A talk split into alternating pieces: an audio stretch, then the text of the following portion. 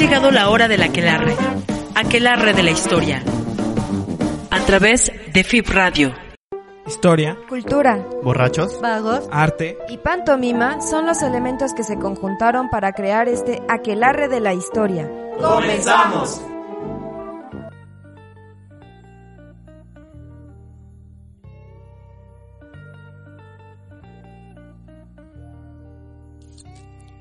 Hola, buenas tardes. Bienvenidos a la Aquelarre de la Historia. Nuestra, estamos transmitiendo desde el Faro de Indios Verdes en la cabina de FIP Radio. Ya saben, nuestras redes sociales nos pueden encontrar en Facebook, en YouTube, en Twitter como FIP Radio, FIP Radio Oficial y transmitimos totalmente en vivo en YouTube como FIP Radio. Como FIP Radio.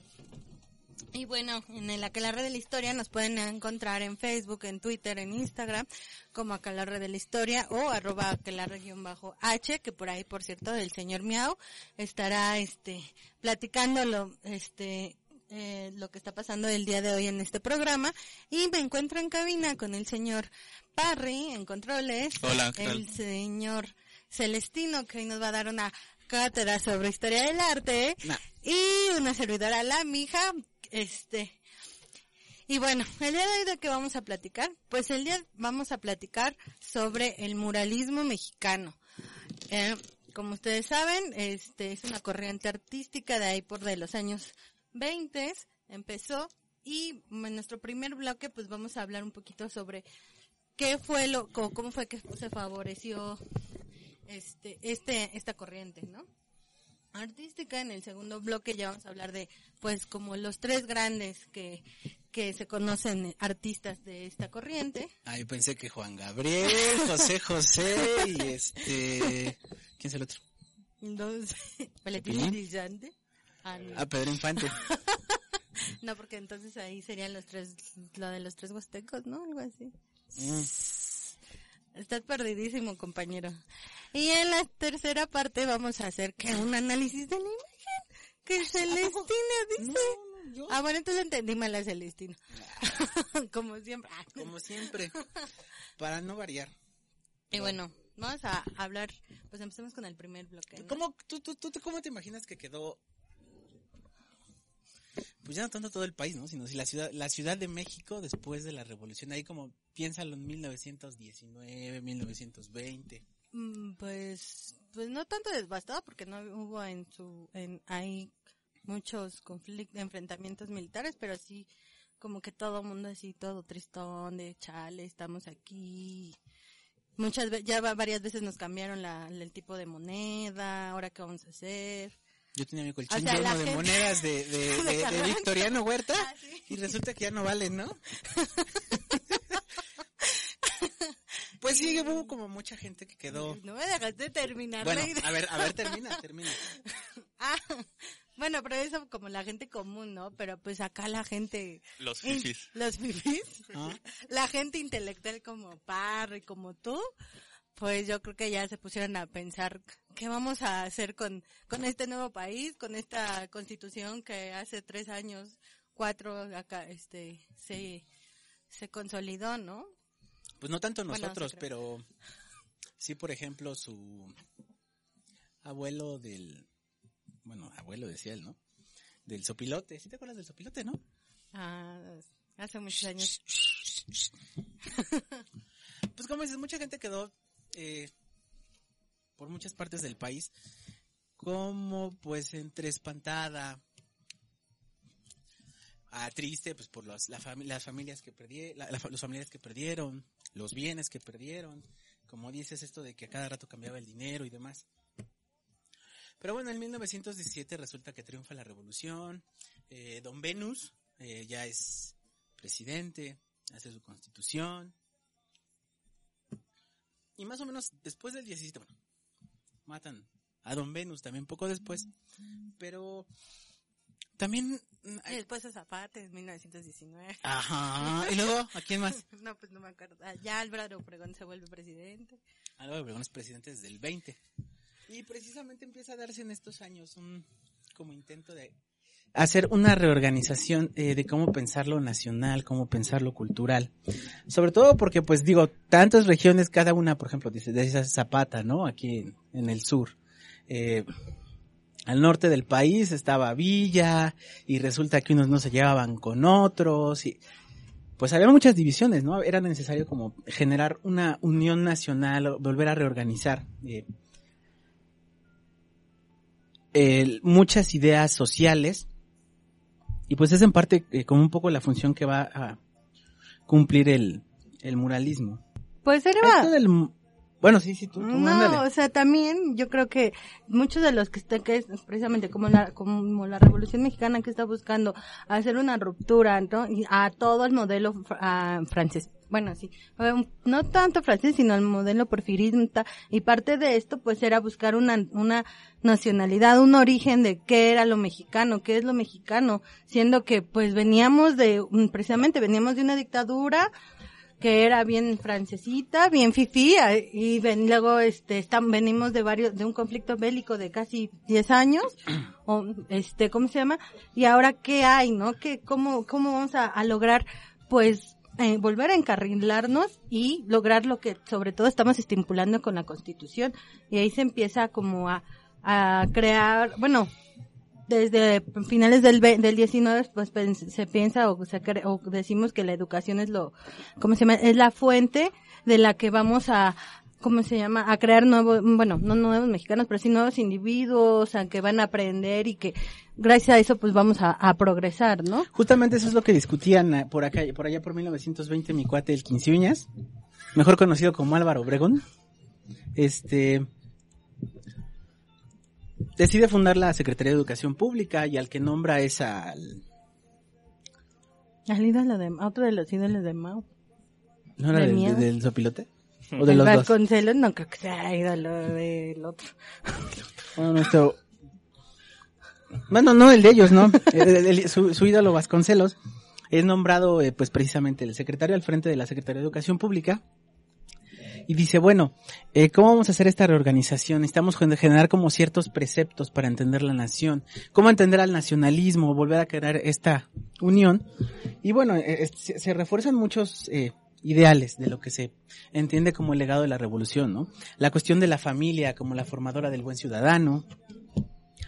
El hombre, que ya lo dice Samuel Ramos en los 30, lo dice después en los, en los 50, este, Octavio Paz, el hombre que es bien macho, que no se raja. Un arquetipo del masculino, un arquetipo masculino del hombre que participó en la revolución, que es bien valiente, que no le tiene miedo a nada, y que además, pues, obviamente todo esto se da dentro de un proceso como, pues, de modernización. Claro que una modernización que habría que pensar si de verdad era como una modernización para todos o nada más como en un sentido económico para unos cuantos, ¿no? ¿A quiénes iba a beneficiar esta modernización, industrialización y crecimiento de diversos aspectos del país? No creo que a todos, ¿no? No todos eran propietarios. No. No, era como, pues un plan eh, de regeneración de México nacional, no sé a qué me suena. Y por lo que dices.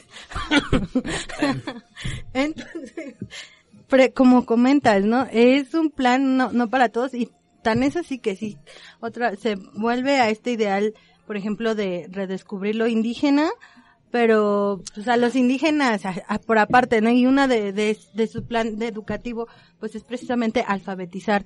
Y alfabetizar era también, no, que los indígenas se olviden, ahora sí que se olviden de ya de su, de sus, de sus lenguas, ¿no? Pero- Sino Ujú. todos hablemos este español. Digo, es porque es símbolo precisamente de, pues, de, de avanzar. Y entonces Vasconcelos decía, ¡Jail! ¿No? este, lo cierto es que en medio de como de este intento de reorganización, eh, pues les queda muy a, le queda al, al- al gobierno mexicano de ese entonces le queda muy bien, eh, lo que vienen haciendo varios artistas, que es queriendo tratar de romper con esta tendencia al arte de, Sí. lo, lo que ustedes veían en, en los libros de texto, no sé los de ahora, pero que era la pinturita del paisaje, la pinturita del volcán. Como de la- academia, ¿no? El Ajá, muy académicos. eh, José María Velasco, el doctor Atl, varios otros pintores. Este, y bueno, ¿qué, qué es lo que quieren hacer estos eh, nuevos artistas que están empezando a tener su carrera? Eh, romper con muchos de los cánones, cánones europeos, empezar a, eh, a ver un arte propio. eh, y curiosamente ellos ya están formados como con una tendencia, ya un poco con tendencias teóricas, tanto por lo que han visto aquí como porque han viajado han estado fuera del país, eh, con influencias del marxismo. Eh, lo curioso es que precisamente este gobierno que está triunfando después de la Revolución Mexicana, pues adopta como ciertas cosas ahí que en favor de los obreros, que por ahí había algo antes, una, una frase que no recuerdo ahora, que después quitaron del mismo gobierno, que ahí la conciencia de clase y demás. Eh, lo cierto es que como dices, como este se dio, se, se, se, dio un pacto entre estos artistas que querían romper con ciertos cánones. ¿Un pacto de rojos? Pues ellos a lo mejor pensaron que era un pacto de rojos, ¿no? Pero lo cierto es que era un pacto con un gobierno liberal. Un gobierno liberal que no tenía nada de esas tendencias marxistas que estaban eh, viendo los, los nuevos pintores. Y no es que trajeran acá su librito del Capital y tiene usted cinco minutos para hablar de Marx, sino que se sentían, que creían que el arte debía tener cierto compromiso para eh, denunciar las injusticias sociales. Y en ese sentido, bueno, en los años posteriores de la Revolución Mexicana, no es que de pronto se acabó y ya, como se decía en el al principio de la Revolución, ya tú, campesino, tienes propiedades, tú también tienes una acá, tierrita, eh, todos tenemos justicia, a los que perdimos este algo, pues ya lo recuperamos y demás, ¿no?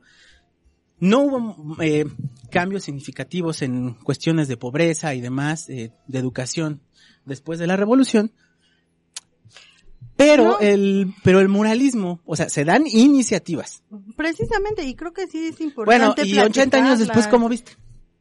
No, pues no, fue como wow. Ay, bueno, si no vamos a poner así muchas cosas en acontecer histórico que no pasaron. En medio de todas estas contradicciones, precisamente por eso les queda el, el muralismo. Eh, una tendencia a generar arte, pinturas, donde y ponerlos en ciertos lugares muy específicos y estratégicos que sean públicos, a donde la gente tenga acceso.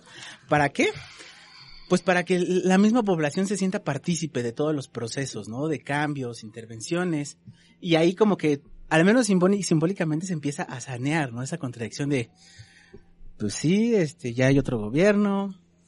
Y, luego, no, no cambia nada tampoco, ¿no? O, tú cómo ves? Que nos quedamos con esta idea y te rebato para el siguiente bloque porque ya terminamos.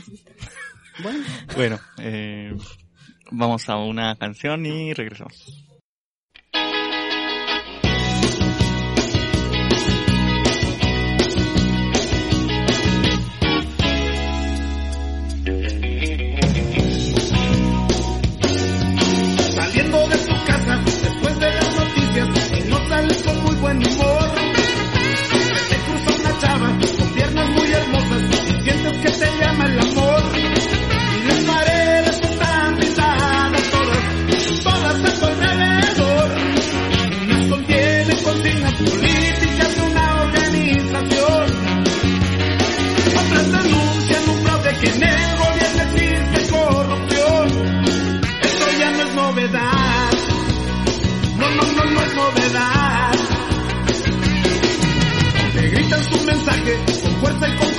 Con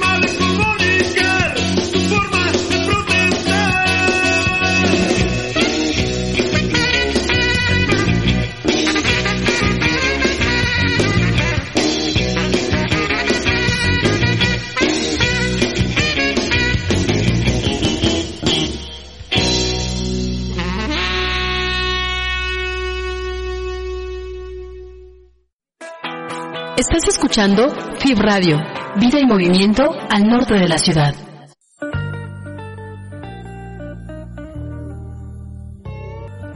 Bueno, ya regresamos y esa canción fue. Esa canción fue Paredes de Tex Tex. eh, lo que encontré información es que desde el álbum Super Hits. Un toque mágico. concierto, bueno, sabía que ibas a lado. Y eh, está interés, bueno, la canción habla un poquito de, pues finalmente, de cómo se usan las paredes para dejar eh, mensajes políticos, críticas sociales y demás.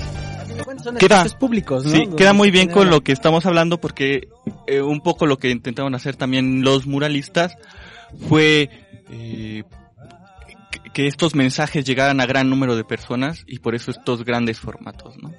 Bueno, y pues ahora Y sí. acá la mija quería de- debatir algo, ¿no? Decía que, que no, que, ah, ya que se me no me toquen a mi Vasconcelos. A ver, ¿cómo está eso de que no vas a decir lo importante del señor bajo nah, Vasconcelos? Jair.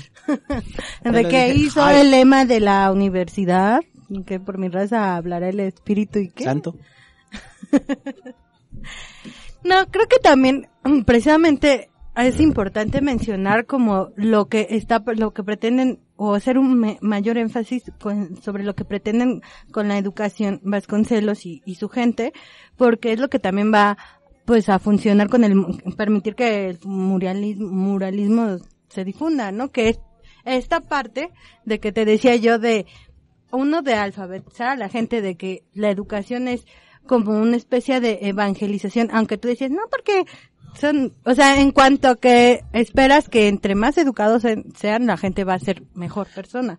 Y Pues más que, más que educados no sería entonces pensarlo como ordenados, homogeneizar este discurso de la revolución a partir de una, un modelo educativo y después que se extiende a las cuestiones culturales, dándole apoyo a los muralistas.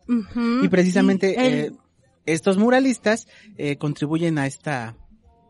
Con, con una, con una perspectiva de una historia así, de bronce, bien de los héroes, Ajá. de- y, y además muy maniquea, de los buenos, de Exactamente, los porque malos. uno de los prese- ejes principales para esto, para estos hombres es tanto la historia como la jo- geografía, ¿no? Porque es, son las directrices que, que hacen que te- uno tenga una conciencia nacional, ¿no? Y es lo que ellos, los muralistas, fomentan en sus, pues en sus, en sus pinturas, en sus obras, ¿no? Un por, una parte un sí, una, sí, parte y unos, porque incorporan estos elementos de digamos el pueblo a la a los procesos al, al proceso revolucionario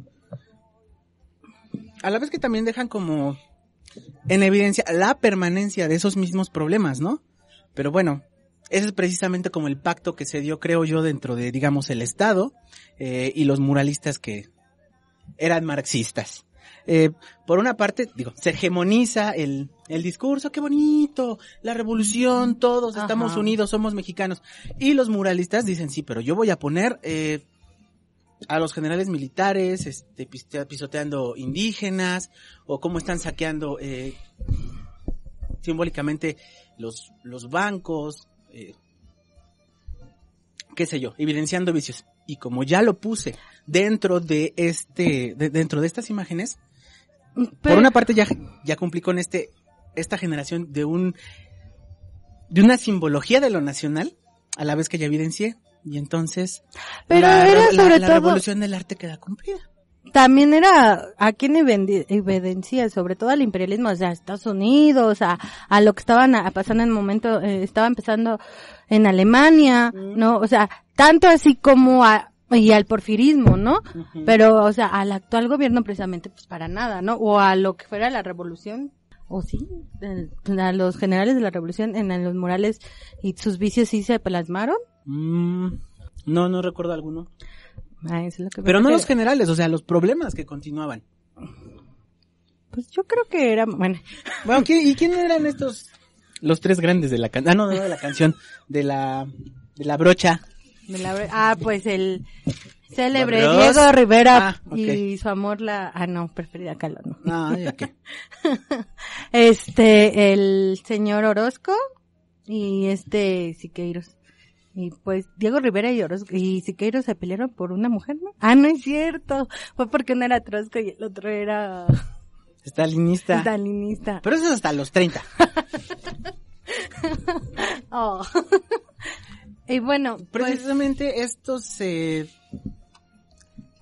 pintores, artistas, están teniendo como, o, quieren, tienen las intenciones de generar este discurso de crítica a la, a, a la situación, de crítica a la política, de crítica a la situación social, y empiezan a organizarse eh, en grupos.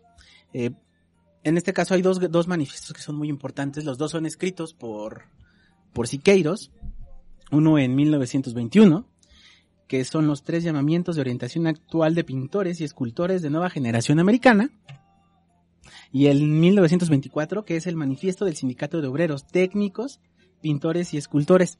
Ese que fue, eh, ese se publicó en el Machete, que era eh, la publicación del Partido Comunista Mexicano.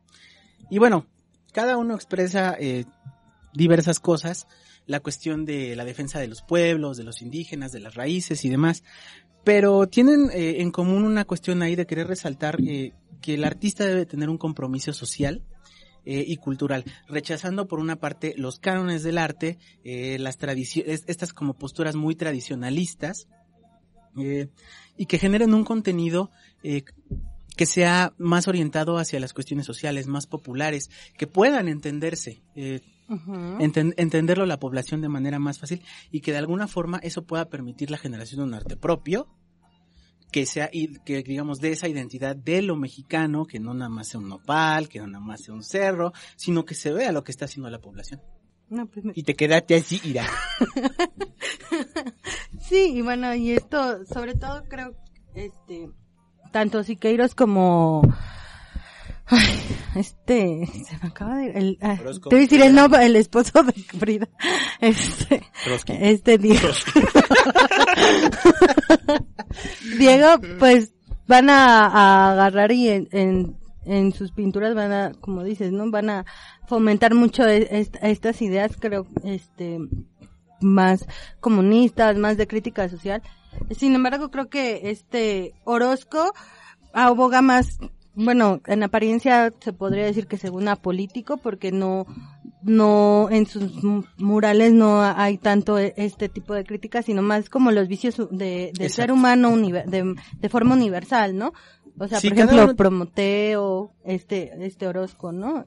cada uno tiene como sus pues sí, su estilo, Su su estilo. cierta ciertas posturas pa- o- y que, que que las que las plasman en sus pinturas en el caso por ejemplo de, José Clemente Orozco eh, es como hay, como mucha tendencia a eh, expresar cosas como el caos la violencia eh, cuestiones de explotación lo que tú dices de como lo- los vicios y la decadencia de la pues de la misma sociedad.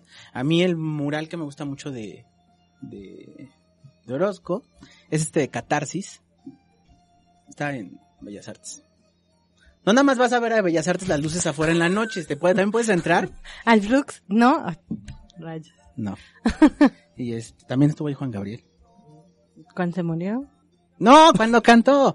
Este, él tenía como ese estilo, ¿no? Sí hacer como muchas críticas respecto a cuestiones que quizá podían eh, afectar eh, este intento por generar un progreso de la sociedad. Eh, Diego Rivera sí era como, por, por lo menos creo yo que es como él a insertar más procesos narrativos Exacto. históricos eh, en México, ¿no?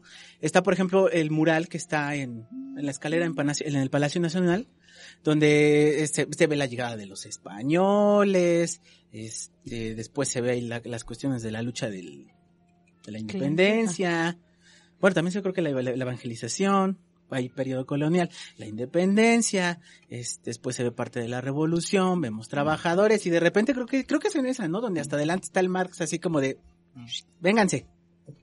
Sí. Y está ahí como precisamente también insertando su discurso político que pues está mm, que se ¿cómo se le dice? Que está de acuerdo con, con las posturas del comunismo, eh, de que en, en algún momento eh, se tiene que lograr el final de la lucha de clases, eh, la explotación, Y los obreros van a tomar el... y donde la base Poder. teórica es Marx, ¿no? Y Este Siqueiros. Alfaro Siqueiros, él es, ¿tú, tú dónde has visto pinturas de, de Siqueiros? Él, él- Yo las En el Poliforum. Ah, En el el Poliforum. Exacto, y él, él, él tiene como- ¿va a hablar? Va a decir Deja de qué hablas, sale de San Juanico. este, o las vi en el Google Maps. En Google Maps.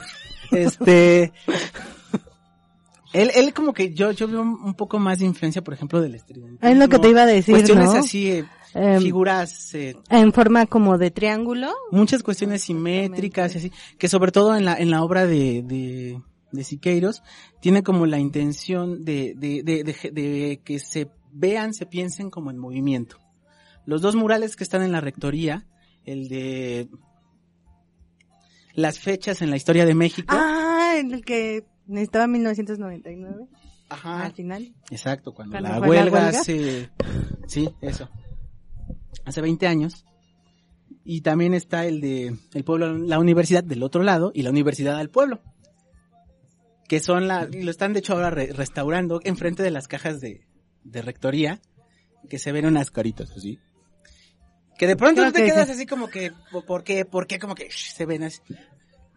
Era como parte de la tendencia de, de, de o, la, o la, la- la idea que tenía Siqueiros, ¿no? Pensarlas como en movimiento, que pasaras en un carro y lo vieras, pero pues no puedes pasar en carro por ahí a los alrededores de la rectoría. En Entonces bici. igual y un día puedes eh, agarrar, Con una bici. te pasas corriendo y lo ves y tratas como de entender ese movimiento que quería transmitir Siqueiros en, Sí, sus obras. eh, creo que entonces, por lo que estamos viendo, precisamente, tanto era la ideología comunista como una gran influencia de las vanguardias rusas, ¿no? Y de la política cultural que en ese momento en Rusia se estaba dando, que- porque pues en Rusia ya había triunfado ahí la, la revolución, que era de, de este tipo de ideas. Pero igual ya, um, o sea, hablando de Orozco y Siqueiros, ahí también podría entrar la propia discusión eh, que ya algunos dicen que, que tanto tiene que ser, qué tanto tiene que entrar la política en el arte y cuánto tiene que ser el arte por el arte en sí, ¿no? Que él es lo, que no le gusta un poquito a, a Orozco, eh, que se metan como tan claramente estos temas políticos ¿Mm? y ahí ya hay una de separación, ¿no? Incluso entre Siqueiros y el propio mm, este, el Rivera. Rivera, también hay estas diferencias, ¿no? Eh, el que siempre fue más activista políticamente siempre fue Siqueiros, pero ahí lo chistoso es que es el que rompió más drásticamente al momento de, de pintar, de, sí, de expresarse, ¿no? Que eso está interesante. Además de que le criticaba, esto ya sucede como te decía hace un rato en los 30 Bueno, yo creo que desde antes ya se, ya se traían así como en salsa, pero empiezan a, discutir, a tener este conflicto más grande ya en los 30 como dices, eh, Siqueiros lo pensaba más, pensaba más el arte como una cuestión de propaganda, de educación, de representación de lo social, eh, pero no que estuviera ligado no tanto a cuestiones políticas, sino más bien a intereses de ciertos grupos, intereses partidistas. Y por ejemplo, lo contrario sucedía con, con Diego Rivera, que se veía esa fijación que él tenía hacia el Partido Comunista, después resulta que lo sacan y se va a hacer murales para trabajar, eh, por ejemplo, a Rockefeller, A ver, vamos a platicar de mi pintura que voy a platicar en el próximo a platicar en pintura, que va a platicar, órale. Este, entonces lo ah, eh, Siqueiros pensaba el arte más como una aportación social. Mientras que, bueno, Rivera yo creo que lo entendía así, pero también pues para quien me lo pudiera Ah, pero era como precisamente algo didáctico, algo de enseñanza, ¿no? Para el pueblo. ¿Cómo le voy a explicar la lucha de clases o, que esto tiene que ver con que al final se va a encontrar uno al comunismo? Pues hago una pintura. Y además de que, pues, precisa- Narrativa, ¿no? precisamente, digo, en una postura como política ideológica estaba la cuestión de que, pues, Siqueiros era estalinista O sea, ¿qué? y Rivera era trosco. ¿Y Trotskista. eso Por eso, te- por eso hasta tenía, eh, o sea, él era tan flan que ahí en su casa se llevó un tiempo a Trotsky. Pero ¿por qué es estalinista y que, que tiene que ser estalinista y que hay diferencia entre ser trotskista? En estalinista porque es, es que la revolución se hace desde el Estado, ¿no? Y que en un, y primero la estableces en un, en un solo lugar y punto. Bueno, y ya después la puedes exportar. Y Trotsky está diciendo lo contrario, ¿no? No, no, tenemos que, empiezas a aprender poquitos. Ajá, exactamente. Interesante, mi hija. Pero es te que, veía y eso rato. también lo podemos ver pues con, un poco con, pues con sus pinturas, ¿no? Exacto. Pero bueno, aquí vamos a cerrar este bloque. Para que, para que te vayas enojando en, en- en el intermedio y pues puedas volver a soltarte, ¿no? ¿Vamos a qué? Este... Vamos a un sketch y tal vez una canción todavía no me decido. Y regresamos. El moño colorado. Ya que estamos con rojos.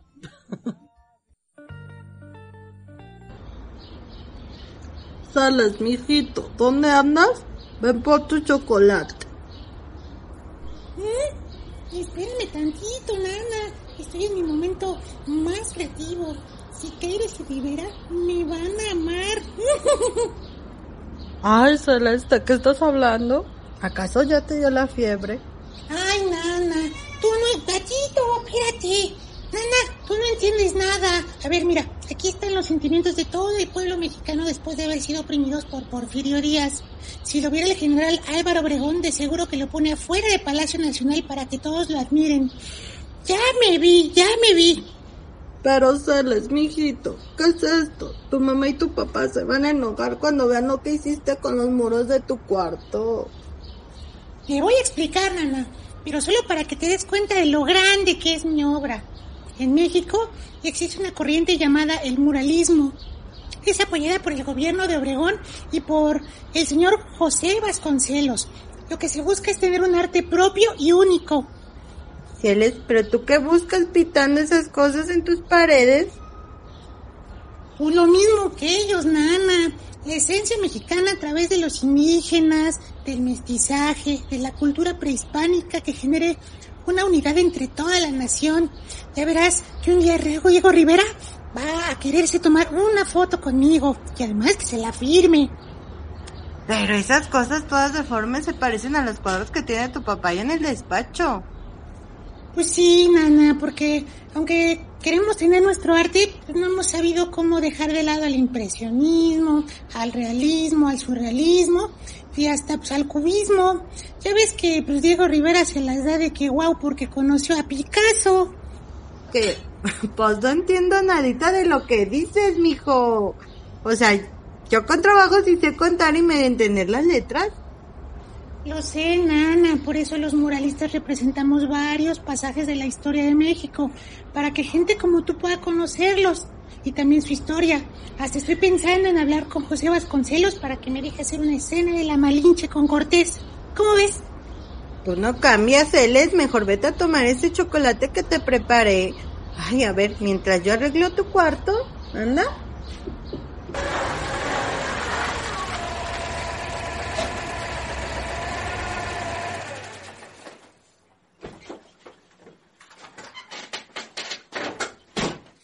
Ese es mi papá. Voy a enseñarle mi magnífica obra.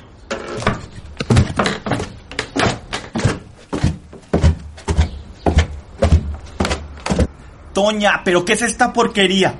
¿De qué le estaba hablando al niño? Manda a borrar todo esto, anda. Pero papá, ¿no te das cuenta que tienes un hijo artista? A mí no va a salir con esas tonterías de que es artista. Desde hoy se me va a la academia militar.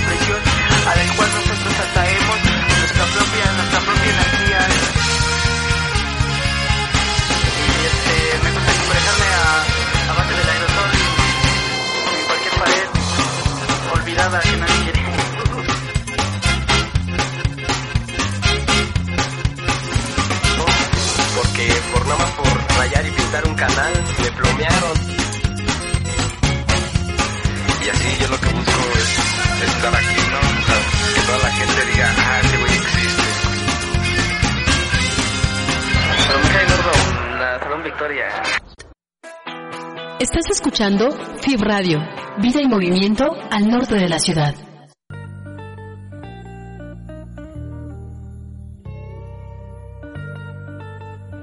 Regresamos y es acá, escuchamos primero un sketch de nuestro querido Celestino, niño, hablando sobre que quería él ser muralista, como siempre queriéndose.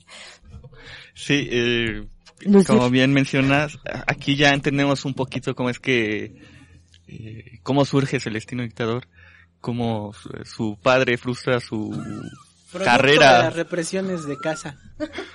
frustra su carrera como artista y lo manda a la academia militar, que y miren cómo terminó. Y la otra fue una canción de, de Salón Victoria que se llama eh, OSS, que viene en el álbum Locos y Rucas sin Retro del año 1999. Mejor conocido como la de pinche policía asqueroso, déjanos taguear, ¿no? ¿Qué está aquí?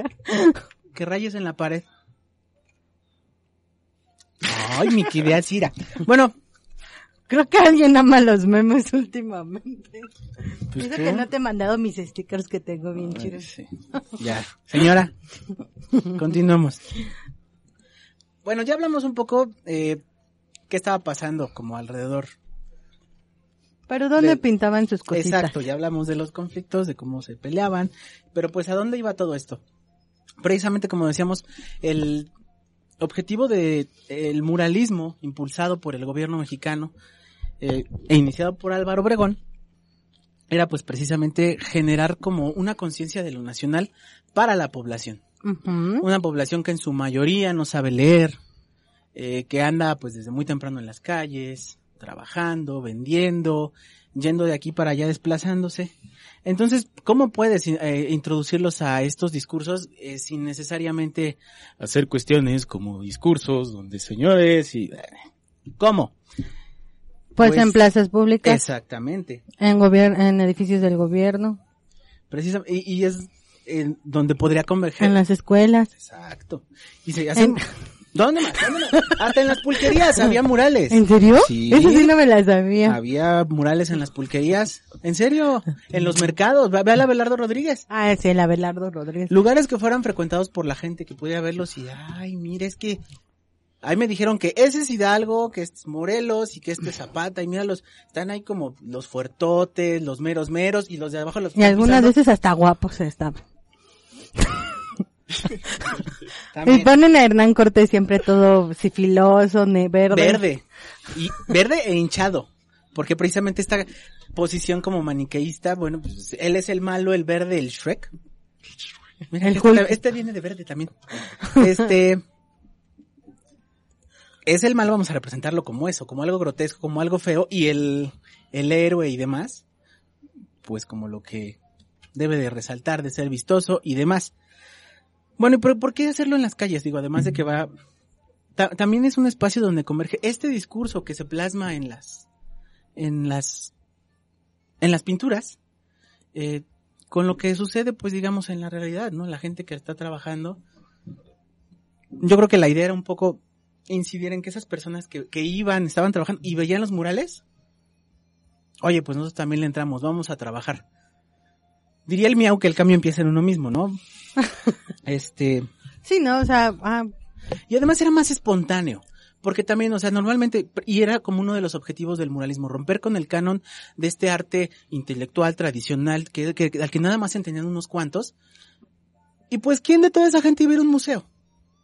Pues no. Entonces rompías también con el espacio del Aparte- museo y en el espacio público. Ya podías ah, ir con tu bolsita del Sí, mercado. no. Ay, voy a hacer Mira. trámites aquí en Palacio Nacional. Ah, mira qué bonito.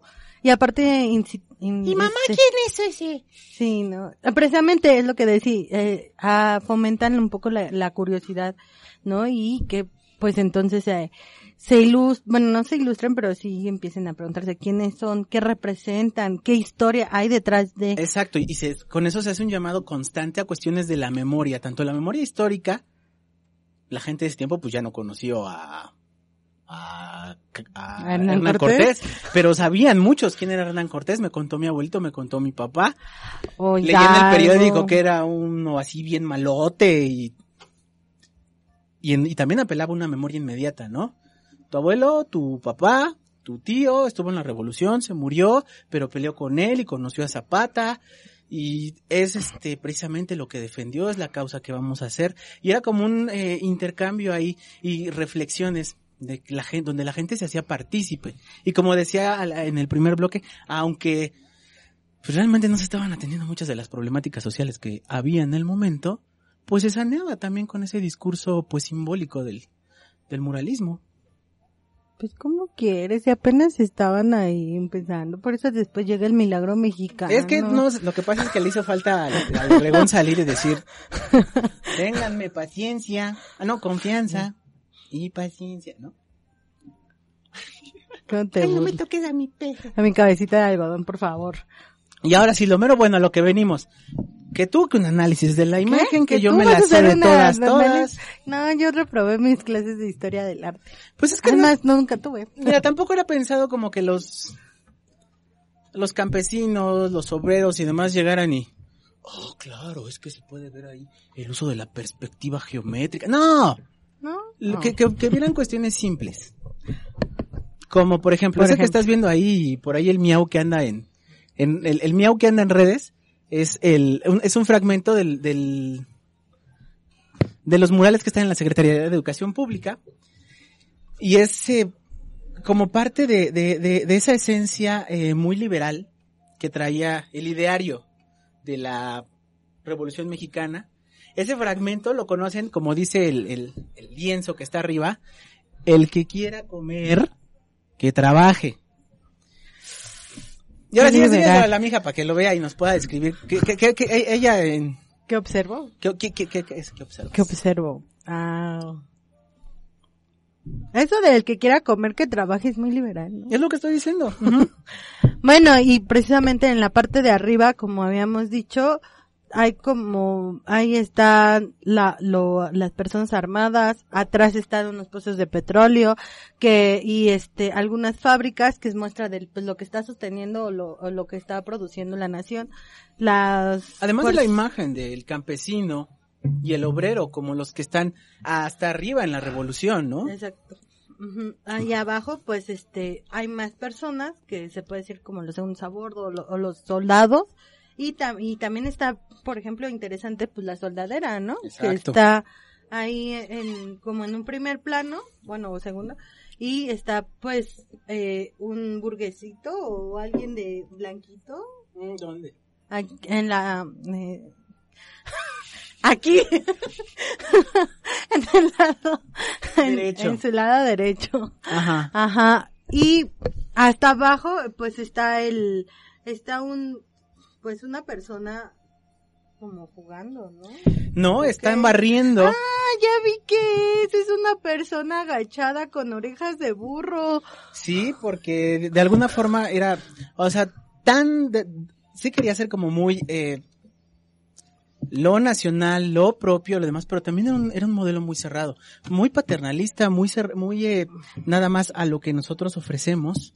Y si Eh, no, Y precisamente este diario de la revolución se volvió muy de rescatemos lo nacional, pensemos lo nacional, consumamos lo nacional.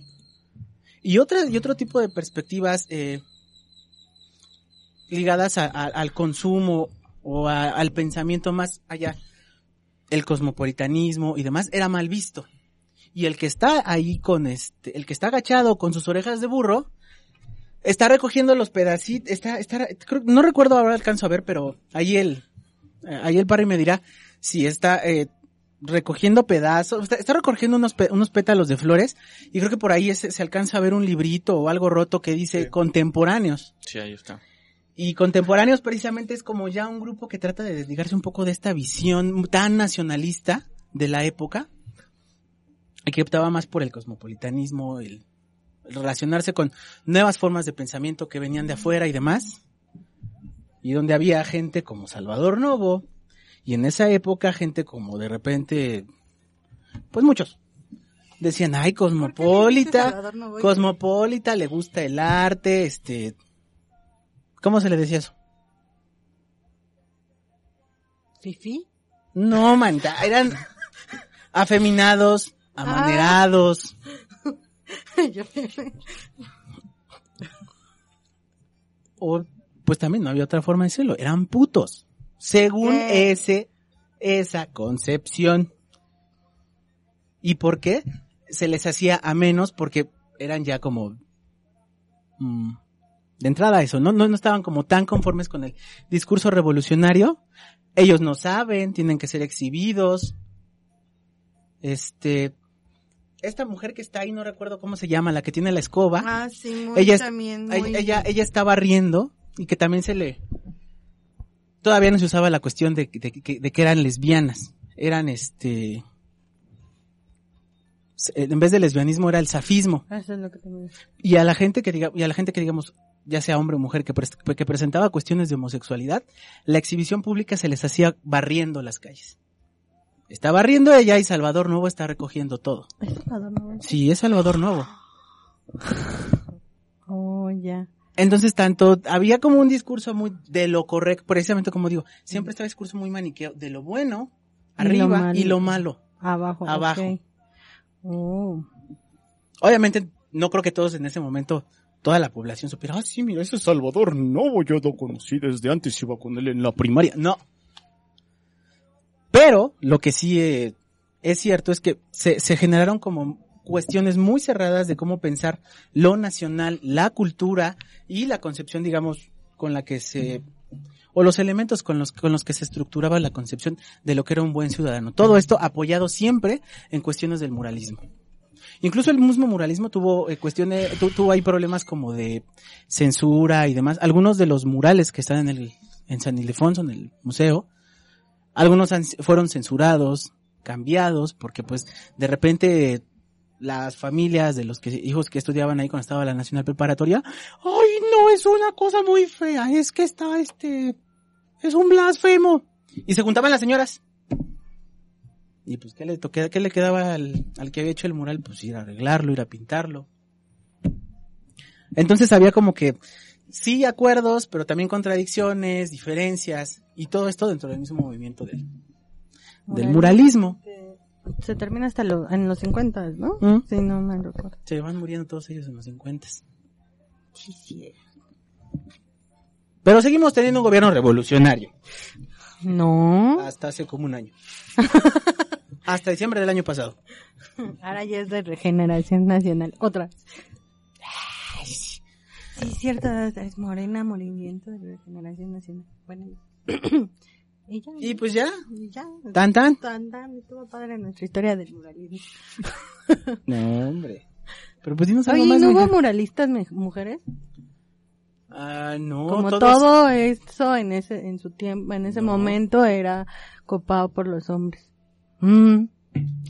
Pues sí, realmente sí, así era. Había pin- había mujeres que se dedicaban a pintar y demás, pero no, no tanto en la cuestión del muralismo, pintura de caballete, este, paisajes y demás. Y que además precisamente, como era el gran auge de los muralistas, no tuvieron en su momento el, el, el reconocimiento que, por, que muchas de ellas actualmente tienen. Eh, porque pues los meros, meros machos revolucionarios eran los que estaban al frente del gobierno, de la cultura, del arte y de la revolución. Ok. Pues con esto cerramos. Parra, ¿quieres concluir algo? Eh, pues, ¿qué puedo decir? Eh, creo que es interesante como el tema nos ayuda a comprender eh, de dónde surge este movimiento pictórico, eh, qué era lo que buscaban. eh, que- y creo que finalmente sigue siendo muy, muy útil, ¿no? Eh, aún podemos encontrar muchos de esos trabajos y aún expresan eh, eso que querían, ¿no? Aún causan esta gran impresión cuando llegas y ves estos grandes formatos eh, y en ese sentido pues es muy interesante y o sea ten lo, lo bueno es, sab- es que comprendamos por qué surge este movimiento y que no es algo aislado, ¿no? Que se comprende a través de esta gesta revolucionaria que se dio, que está intentando crear un discurso nuevo e innovador y dar un sentido a este México que está surgiendo en estas primeras décadas del siglo XX, ¿no? Pues con eso yo lo dejaría. Y pues hay que aprovechar, ¿no? Precisamente que todavía hay muchos de esos eh, lugares que tienen estos murales, pues para ir a verlos, ¿no? Y darse un- no nada más de mira qué bonito, foto, sino realmente ver con detalle qué es lo que está, qué es lo que están comunicando cada uno. Ahora que el peje ya deja entrar al Palacio Nacional hasta para ir al baño, este, pues hay que ir a ver los murales, ¿no? De de las escaleras, los que están en los salones. Vale mucho la pena. Ok. Bueno, con esto terminamos.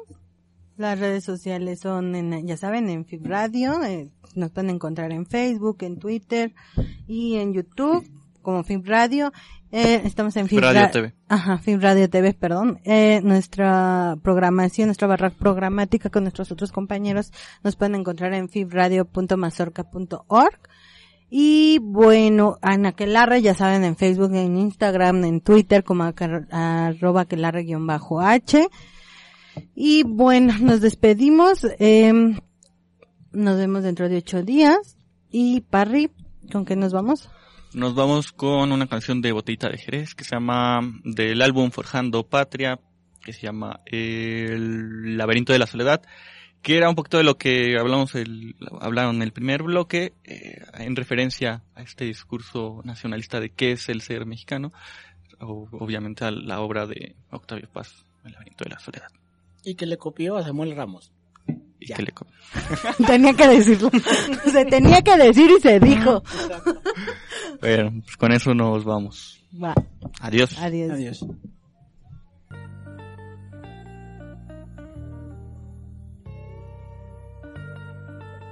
Hace un chingo de años, los indios eran unos chingones. Cuauhtémoc fue el último chingón. Pero entonces llegó una chingaderita de gachupines y los muy hijos de la chingada hicieron tanta chingadera que desde entonces nos llevó la chingada a todos y vivimos en el chingado laberinto de la soledad.